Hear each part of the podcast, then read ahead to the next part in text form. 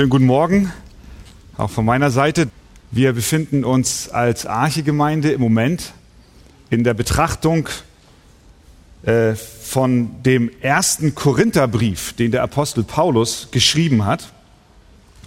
Und wir gehen so Sonntag für Sonntag abschnittsweise da durch die entsprechenden Texte hindurch. Und heute sind wir im Kapitel 10 angelangt und ich lade alle ein, mit mir zusammen aufzustehen und wir schlagen unsere Bibeln auf, so wir denn eine dabei haben. 1. Korinther Kapitel 10, Vers 14 bis 22. Darum, meine Geliebten, flieht vor dem Götzendienst. Ich rede ja mit Verständigen beurteilt ihr, was ich sage. Der Kelch des Segens, den wir segnen, ist er nicht die Gemeinschaft des Blutes des Christus? Das Brot, das wir brechen, ist es nicht die Gemeinschaft des Leibes des Christus? Denn es ist ein Brot, so sind wir die vielen ein Leib. Denn wir alle haben Teil an dem einen Brot. Seht das Israel nach dem Fleisch. Stehen nicht die, welche die Opfer essen, in Gemeinschaft mit dem Opferaltar? Was sage ich nun? Dass ein Götze etwas sei oder dass ein Götzenopfer etwas sei? Nein, sondern dass die Heiden das, was sie opfern, den Dämonen opfern und nicht Gott. Ich will aber nicht, dass ihr in Gemeinschaft mit den Dämonen seid. Ihr könnt nicht den Kelch des Herrn trinken und den Kelch der Dämonen. Ihr könnt nicht am Tisch des Herrn teilhaben und am Tisch der Dämonen. Oder wollen wir den Herrn zur Eifersucht reizen? Sind wir etwas stärker als er? Soweit. Amen. Nehmt doch gerne Platz. Wenn ein Haus lichterloh brennt, dann ist es für die Bewohner am ratsamsten, möglichst schnell dieses Haus zu verlassen. Niemand würde auf die Idee kommen, erstmal den Staubsauger zu holen oder eine Glühbirne zu tauschen, sondern jeder würde, so schnell es geht, das brennende Haus verlassen. Erst wenn man in Sicherheit ist, kann man helfen bei den Löscharbeiten oder auch erforschen, warum überhaupt das Feuer entstanden ist. Die Gemeinde, das waren Christen in Korinth, saßen im übertragenen Sinn in einem brennenden Haus. Deswegen sagt der Apostel Paulus in Vers 14, so ging der Text los, darum meine Geliebten, flieht. Mit anderen Worten, nehmt eure Beine in die Hand und macht, dass ihr wegkommt. Sie waren in heidnischem Götzendienst verwickelt. Sie lebten in Korinth, einer Stadt mit vielen Tempeln und vielen Anbetungsstätten.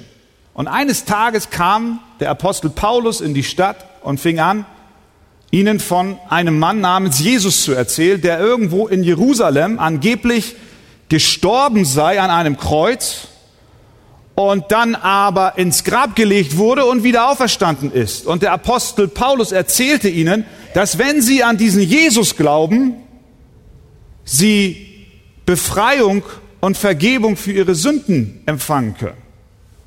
Sie glaubten dieser Botschaft und sie wurden Christen. Aber dann begannen sie nach einer Zeit, und einige hörten vielleicht auch gar nicht erst auf, mit den Götzen in der Stadt zu liebäugeln, denen sie selber einst Anbetung darbrachten. Sie gingen im Prinzip, wenn wir den Kontext so lesen, sie gingen eines Morgens in den Gottesdienst, ganz normal, so wie wir hier alle auch, und dann war der Gottesdienst zu Ende und auf der anderen Straßenseite war ein Tempel, und dann gingen sie über die Straße und gingen in den Tempel hinein und machten dort weiter mit Anbetung, nur jetzt nicht die Anbetung des lebendigen Gottes, des biblischen Gottes, sondern sie machten weiter mit der Anbetung von Götzen. Sie nahmen teil an der Zeremonie. Sie hatten die Tragweite dieses Handelns nicht erfasst. Sie haben nicht verstanden, dass das eine tiefere Bedeutung hat, dass man nicht einfach so eben die Straßenseite wechseln kann. Paulus will ihnen das erklären, aber bevor er das tut, ruft er ihnen einfach schlicht und ergreifend zu, flieht, flieht, nehmt eure Beine in die Hand, seht, dass ihr wegkommt. Das macht der Apostel vorher auch schon mal, als er über das Thema der Unzucht spricht. Da sagt er dann, flieht die Unzucht. Wir erinnern uns an Josef im Alten Testament. Der kam an den Hof des Potiphas und die Frau des Potiphas wollte ihn verführen und sie griff ihn schon an den Klamotten und er riss sich los und dann lesen wir und er floh. Das heißt, er machte sich aus dem Staub. Er wollte nicht in die Sünde des Ehebruchs fallen. Das ist der Gedanke, den die Bibel uns an vielen Stellen näher bringt. Wenn ein Mensch sich in einer Situation befindet, die ihn in die Sünde hineinführt, dann lautet der Appell zunächst einmal ganz schlicht und ergreifend, fliehe. Sieh zu, dass du wegkommst. Du sitzt in einem brennenden Haus. Wenn jemand sich in großer Gefahr befindet, wenn jemand vom Bahnsteig fällt auf die Schienen und da rast ein Zug heran, dann ist nicht Zeit für lange Reden, sondern dann bedarf es einer Flucht von den Schienen. Jemand muss kommen und ihn herausziehen. Wenn jemand am Ertrinken ist, dann ist nicht der Augenblick gekommen, ihm lange Reden zu halten, wie er die Nasenlöcher oberhalb der Wasserlinie halten kann, sondern dann ist der Augenblick gekommen, einen Rettungsring zuzuwerfen, sodass er dieser Gefahr entfliehen kann. Und das ist, was Paulus hier tut, in diesem Abschnitt. Er handelt verantwortungsvoll. Er philosophiert nicht lange herum, sondern er ruft die Korinther praktisch auf, nicht mit dem Götzendienst zu liebäugeln und vor allem ihn nicht länger zu betreiben. Wir müssen uns zuallererst aus der Gefahrenzone begeben, das brennende Haus verlassen um in Sicherheit zu gelangen. Und dann können wir uns nähere Gedanken darüber machen, wie diese Gefahr zustande gekommen ist und wie wir ihr begegnen können. Das gilt auch heute noch. Menschen, die zu Jesus gehören, das heißt, die Ähnliches erlebt haben wie die Korinther damals, die an Jesus Christus glauben, so wie ihr das als Täuflinge bezeugt habt. Solche Menschen sollen sich der Versuchung und der Sünde fernhalten. Sie sollten fliehen und nicht austesten, wie nah sie mit der Hand ans Feuer gehen können. Oder wie lange sie es wohl im brennenden Haus aushalten und noch Luft kriegen. Das macht kein normaler Mensch, sondern er haut ab, er flieht. Das heißt, die Korinther zuallererst sollten ihren Götzendienst einstellen und vor der Sünde fliehen. Es gab keinen Raum für Kompromisse.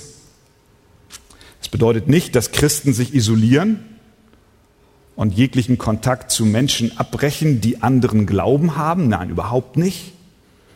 Jesus war ein Freund der Sünder. Er traf sich mit den Zöllnern. Er sprach mit Prostituierten aber er hat sich niemals an ihrer Sünde beteiligt, sondern sein Ziel war es, ihr Herz zu erreichen und sie zu verändern.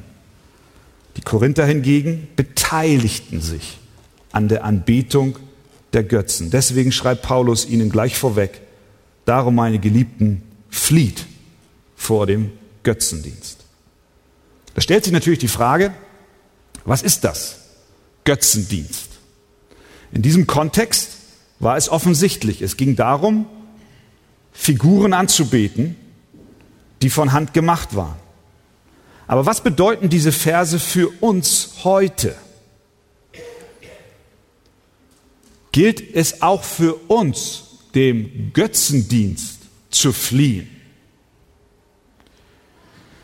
Die Bibel erklärt uns, dass Götzendienst mehr ist als ausschließlich die Huldigung von handgemachten Statuen. Die Bibel erklärt uns, dass jeder Mensch irgendetwas anbetet. Auch du. Du kannst dich davor gar nicht schützen. Du bist geschaffen als ein Anbeter. Der Sinn der Schöpfung, der Sinn, dass du in Existenz gekommen bist, ist der, dass du Gott anbeten sollst. Dem Schöpfer sollst du alle Ehre geben. Deswegen hat Gott gesagt im Alten Testament, denn du sollst keinen anderen Gott anbeten. Denn der Herr, dessen Name der Eifersüchtige ist, ist ein eifersüchtiger Gott. Klarer Auftrag. Wir sollen Gott anbeten. Wenn wir das tun, bekommen wir die tiefste Erfüllung unseres Herzens. Dann bekommen wir die größte Freude. All unser inneres Defizit wird mit Gottes Gegenwart ausgefüllt.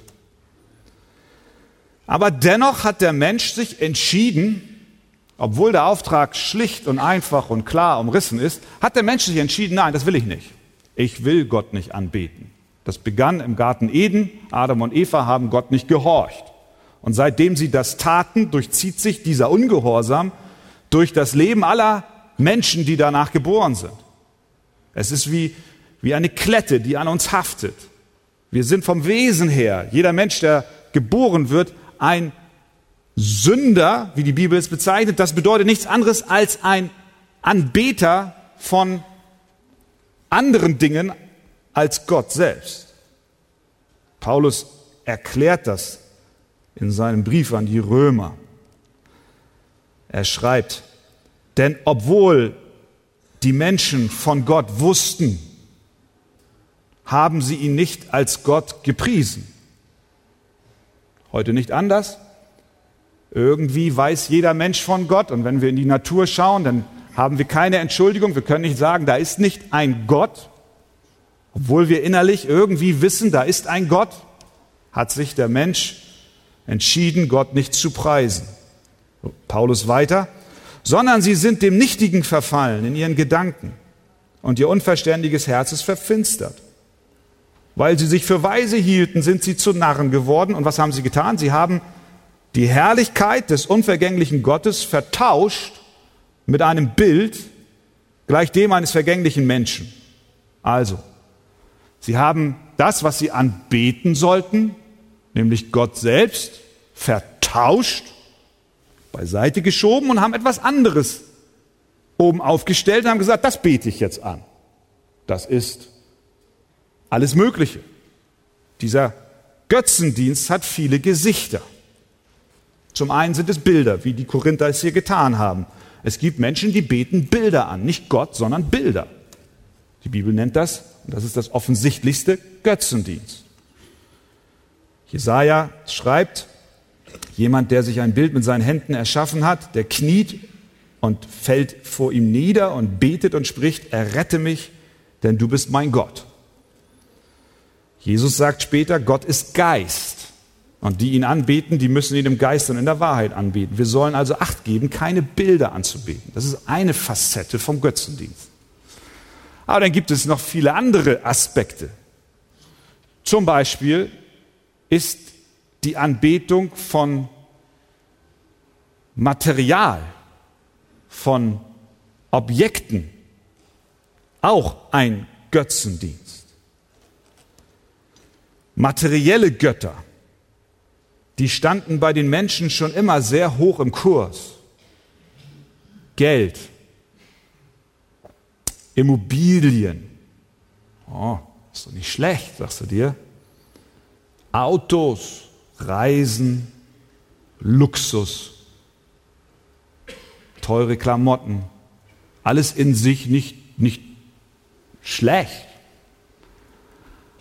Aber wenn das Herz sich dran hängt, dann wird es zu einem Götzen.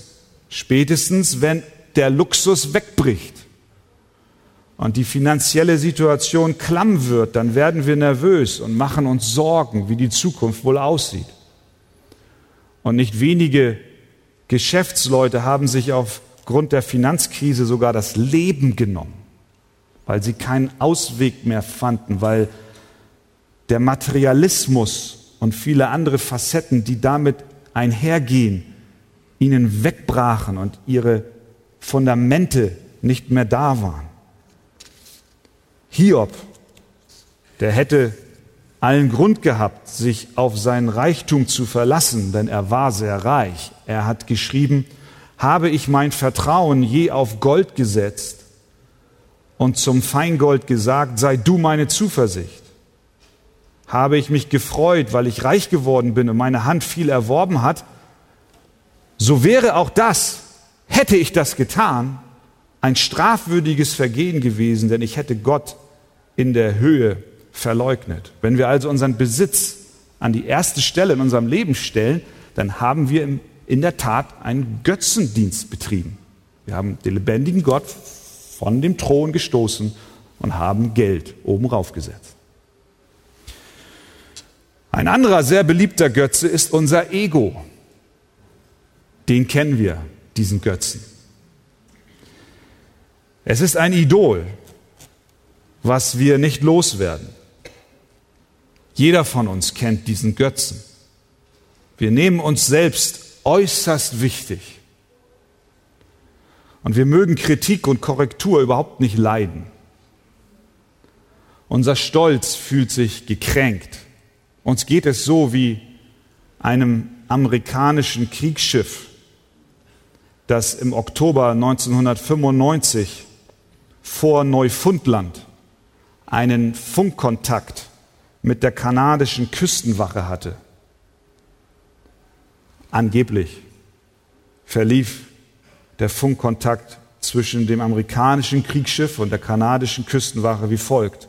Die US Navy beginnt. Würden Sie bitte den Kurs um 15 Grad nach Norden ändern, um eine Kollision zu vermeiden? Over.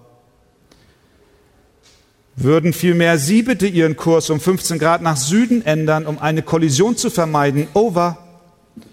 Hier spricht der Kapitän eines Kriegsschiffes der amerikanischen Navy. Ich wiederhole, ändern Sie Ihren Kurs. Over. Nein, ändern Sie bitte Ihren Kurs. Ich ersuche Sie darum. Over. Hier spricht der Flugzeugträger USS Abraham Lincoln der Flotte der Vereinigten Staaten von Amerika. Wir werden von drei Zerstörern, drei Kreuzern und weiteren Begleitschiffen eskortiert. Ich ersuche Sie, Ihren Kurs um 15 Grad nach Norden zu ändern oder wir müssen Zwangsmaßnahmen zur Sicherung unseres Verbandes ergreifen. Over. Hier ist ein Leuchtturm. Over. Und danach war protokolliert ein langes Schweigen. Wir glauben manchmal, wir seien wie so ein besonders wichtiges Kriegsschiff. Niemand kann, niemand darf unseren Kurs diktieren. Wir sind doch schließlich selbstbestimmt. Und Gott schon gar nicht.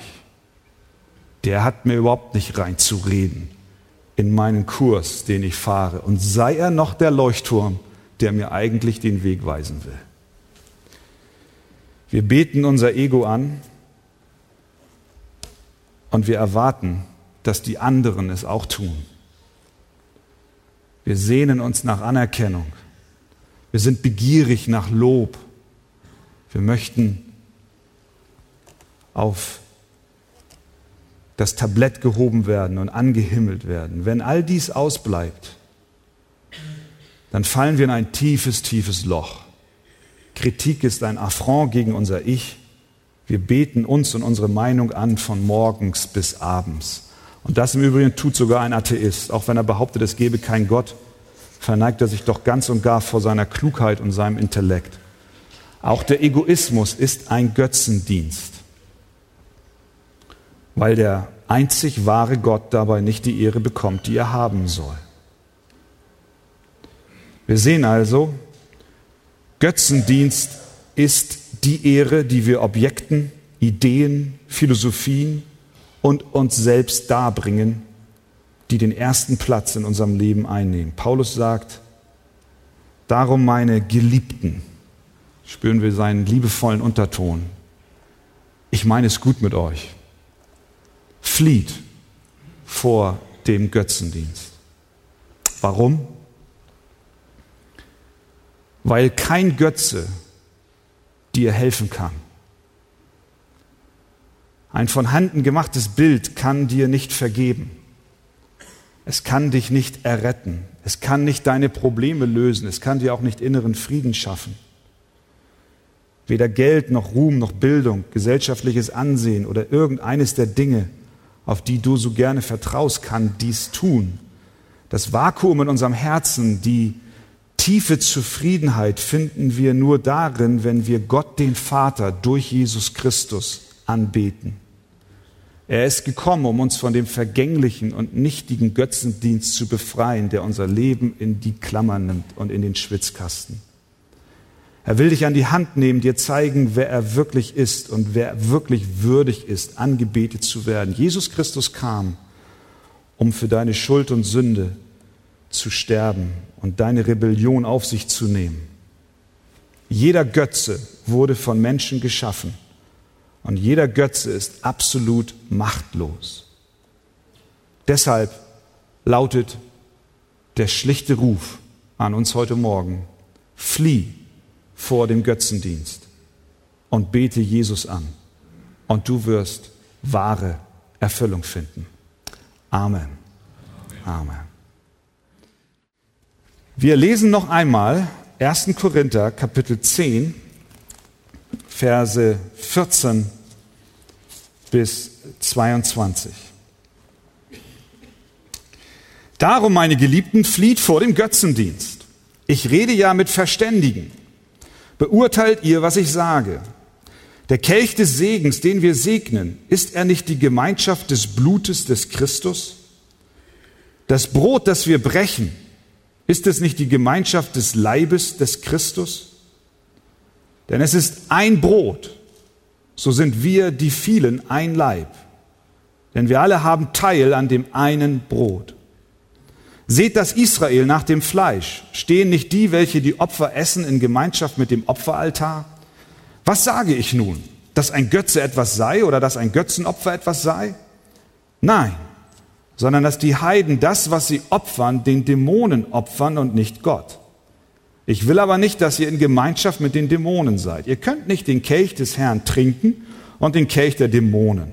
Ihr könnt nicht am Tisch des Herrn teilhaben und am Tisch der Dämonen. Oder wollen wir den Herrn zur Eifersucht reizen? Sind wir etwa stärker als er? Amen. Nehmt doch gerne Platz. Einige der Christen in Korinth gingen in die heidnischen Tempel der Stadt und beteten dort die Götzen an. Der Apostel Paulus nimmt diese Thematik sehr, sehr ernst. Im ganzen zehnten Kapitel beschäftigt er sich immer wieder mit diesem Thema. Er schreibt in Vers 14, wie wir eben gehört haben, Darum, meine Geliebten, flieht vor dem Götzendienst.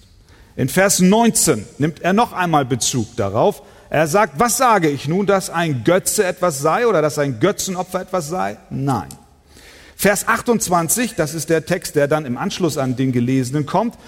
Er schreibt dort, wenn aber jemand zu euch sagt, das ist Götzenopferfleisch, so esst es nicht, um dessen Willen der den Hinweis gab, um des Gewissen willen. Vers 7, zu Beginn des Kapitels, spricht er auch über diesen Götzendienst. Er sagt dort, werdet auch nicht Götzendiener, so wie etliche von ihnen. Also, der Apostel hat hier etwas am Wickel, was offensichtlich ihm sehr wichtig ist. Ihr lieben Korinther, seid keine Götzendiener. In der Stadt gab es viele Tempel und die Christen hatten viele Fragen. Dürfen wir das Fleisch essen, was auf dem Markt verkauft wird, was eigentlich für den Götzendienst gedacht ist? Was ist, wenn mich jemand einlädt nach Hause und ich bin bei ihm dort und er serviert mir Fleisch und ich weiß nicht genau, ist das eigentlich ein Fleisch, was auch für den Götzendienst vorgesehen ist? Was ist, wenn mich Freunde in den Tempel einladen? Soll ich da mitgehen oder nicht? Das sind so viele praktische Fragen, die sie hatten. Diese Fragen brannten ihnen unter den Nägeln. Heute stellen wir uns ähnliche Fragen, auch wenn die Götzen anders geartet sind. Aber in einem Punkt sind die Gläubigen dort wohl zu weit gegangen, denn sie nahmen an den Ritualen für die Götzen teil. Wie kam es dazu? Der Apostel erklärt ihnen den tieferen Grund. Und ich glaube, das ist für uns heute Morgen nicht unerheblich. Er führt zur Begründung seines Aufrufes, flieht vor dem Götzendienst, das Abendmahl an. Haben wir gelesen. Ist vielleicht ein bisschen schwierig zu verstehen beim ersten Lesen, beim zweiten vielleicht auch, beim dritten wird es dann schon ein bisschen klarer. Er kommt hier plötzlich mit dem Abendmahl. Und er macht ihnen klar, dass sie Götzendienst betreiben, weil sie zum einen das Abendmahl in seiner Wirkung überschätzen und zum anderen das Abendmahl in seiner wahren Bedeutung unterschätzen. Hör zu. Wie komme ich darauf? Ganz offensichtlich glaubten die Korinther, dass sie durch die regelmäßige Teilnahme am Abendmahl immun seien gegen die schädlichen Wirkungen götzendienerischer Handlungen. Sie sagten bei sich, und ich komme gleich auf den Kontext und ich begründe das, sie sagten sich, ja, also, ich bin ja ein Christ. Ich gehe ja in die Kirche. Ich nehme am Abendmahl teil, vielleicht nicht regelmäßig, aber schon auch. Ich bin getauft, haben sie gesagt. Und weil ich an diesen Sakramenten teilnehme oder teilgenommen habe, bin ich sicher und immun. Ich werde nicht in das Gericht kommen. Und wenn ich meine alten Freunde aufsuche und mit ihnen diese Dinge treibe, wie zum Beispiel den Götzen zu opfern, dann kann mir nichts geschehen. Abendmahl und Taufe reichen für meine Sicherheit aus. Punkt. Sie hatten etwas Grundlegendes missverstanden. Das Abendmahl und auch die Taufe, da kommen wir jetzt auch zu eurer Taufe, hat eine tiefere Bedeutung als lediglich eine, ein äußerer Vorgang. Im Abendmahl wird uns das Geschenk Jesu Christi deutlich. Das Abendmahl gibt uns die Möglichkeit zur innigen Gemeinschaft mit ihm. Das sagt uns hier der Text. Unsere Seele wird genährt.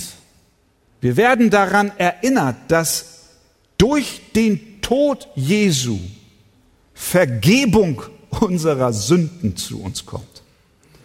Dass wir durch den Tod Jesu Reinigung unserer Schuld erfahren, Kraft bekommen und befreit werden. Heißt, das Abendmahl ist, findet nicht im Mund statt, äußerlich, sondern es ist ein Vorgang mit einer geistlichen Dimension im Inneren des Herzens. Und genauso die Taufe. Es ist ein äußeres Zeichen dessen, was bei euch zuvor innerlich geschehen ist. Diesen Irrtum bei den Korinthern deckt Paulus auf.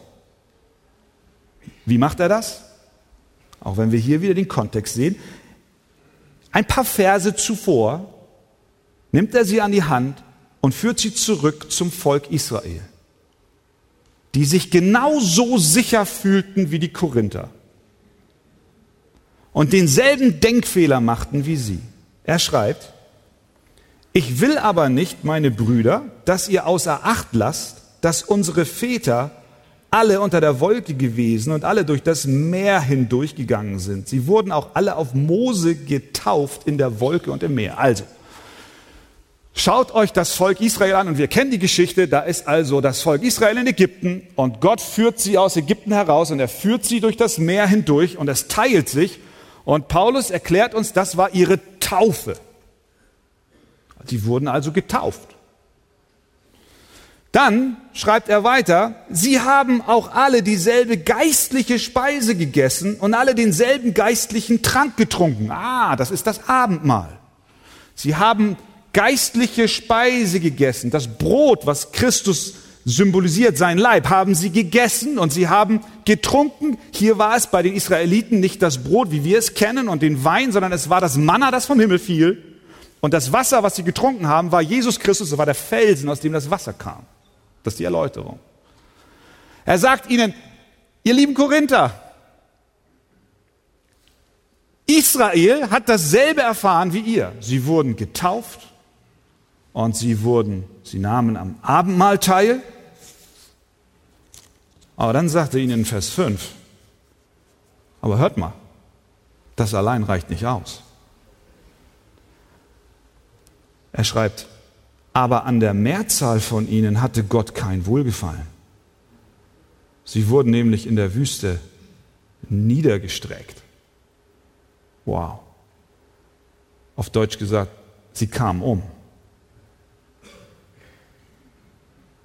Und dann sagt er in Vers 7, werdet auch nicht Götzendiener. Da sehen wir diese Brücke. Was will Paulus hier sagen? Erklärt die Korinther auf und ich glaube, er klärt uns heute Morgen auch auf.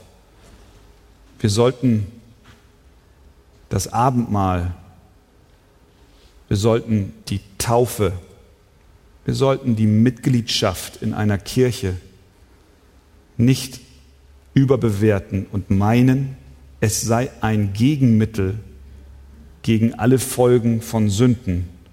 Und nur weil wir an diesen Sakramenten teilnehmen, seien wir geschützt und könnten nun tun und lassen, was wir wollten.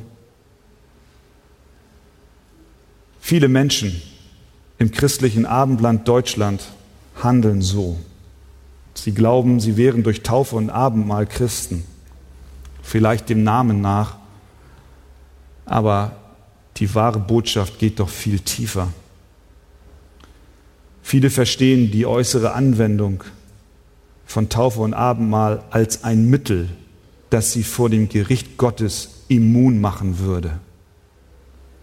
Die Folge von so einem Denken ist, dass unser Leben so aussieht wie das von unseren heidnischen Freunden, die, die sagen, was kostet die Welt, ist doch egal.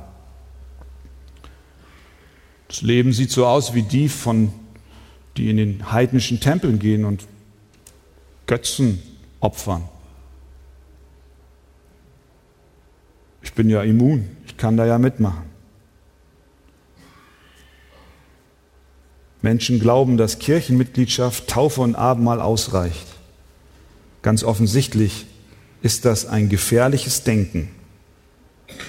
Das Beispiel der Israeliten wurde uns zur Warnung aufgeschrieben. Deswegen sagt Paulus dann auch im Anschluss in Vers 12, darum wer meint, er stehe, der sehe zu, dass er nicht falle. Also wollen wir uns prüfen, wie wir zu dieser Thematik stehen. Also das eine ist, sie überschätzten das Abendmahl. Der zweite Aspekt, der aus diesem Text deutlich wird, ist, auf der anderen Seite unterschätzten sie die wahre Bedeutung des Abendmahls. Sie haben es nicht erkannt. Paulus fordert sie auf, sie sollen fliehen vor dem Götzendienst. Und dann erklärt er ihnen, warum, warum sie das können, wieso sie jeglichem Götzendienst entsagen können. Vers 16. Hör mal, was er sagt der Kelch des Segens, den wir segnen, ist er nicht die Gemeinschaft des Blutes des Christus? Das Brot, das wir brechen, ist es nicht die Gemeinschaft des Leibes des Christus? Merkwürdiger Ausdruck, oder? Was ist das? Gemeinschaft des Blutes. Was ist das? Gemeinschaft des Leibes Christi. Heißt das, wenn ich das Abendmahl nehme, dass dann das Brot zum physischen Leib wird und der Kelch, den ich trinke, zum physischen Blut Jesu Christi wird und ich in dieser Form Gemeinschaft habe mit Christus? Ich glaube, das heißt es nicht. Denn wenn wir den Text uns anschauen, benutzt Paulus an einer anderen Stelle nochmal das Wort Gemeinschaft. Er sagt in Vers 18, seht, dass Israel nach dem Fleisch stehen nicht die, welche die Opfer essen, in Gemeinschaft mit dem Opferaltar. Es würde ja bedeuten, wenn die Israeliten damals Opfer brachten und von dem Opfer aßen, und wir meinen, dass Gemeinschaft bedeutet, dass das, was sie essen, Teil dessen wird, im Neuen Testament Christi Blut oder Christi Leib, dann würde das ja bedeuten, sie würden den Altar essen. Das haben sie nicht gemacht. Und das Fleisch wurde auch nicht der Altar in ihrem Mund. Der Schwerpunkt liegt auf etwas ganz anderem. Wenn das Volk Israel zusammenkam und opferte, dann fand ein geistlicher Vorgang statt. Sie hatten Anteil an der Gemeinschaft. Sie hatten Anteil und Gemeinschaft an diesem geistlichen Geschehen. Sie brachten die Opfer und indem sie sie brachten, und das war ein, ein Vorschatten auf das großartige Opfer, was Jesus später bringen würde, ein für allemal. Sie brachten Opfer und indem sie diese Opfer brachten zu dem Altar, haben sie geistlich gesehen Vergebung ihrer Sünden in Empfang nehmen können. Sie haben Frieden in ihr Herz bekommen. Sie haben Reinigung erfahren. Und ihre Sünden wurden hinweggenommen. Das war der geistliche Vorgang. Das war die Gemeinschaft, die sie am Altar hatten. Es waren geistliche Kräfte am Werk. Und im Lichte dessen, nochmal Vers 16, der Kelch des Segens, den wir segnen, ist er nicht die Gemeinschaft des Blutes des Christus? Das Brot, das wir brechen, ist es nicht die Gemeinschaft des Leibes des Christus? Das heißt mit anderen Worten schlicht und ergreifend das tiefe Sinn des Abendmahls bedeutet, dass du Gemeinschaft hast mit Jesus Christus. Und in dieser Gemeinschaft er dir das, was er am Kreuz von Golgatha erwirkt hat für dich, dass er dir dieses Gute darreicht, dass er dir deutlich macht, dass deine Sünden am Kreuz von Golgatha vergeben wurden. Dass du reingewaschen bist durch sein Blut, dass er sein Leib gebrochen hat für dich.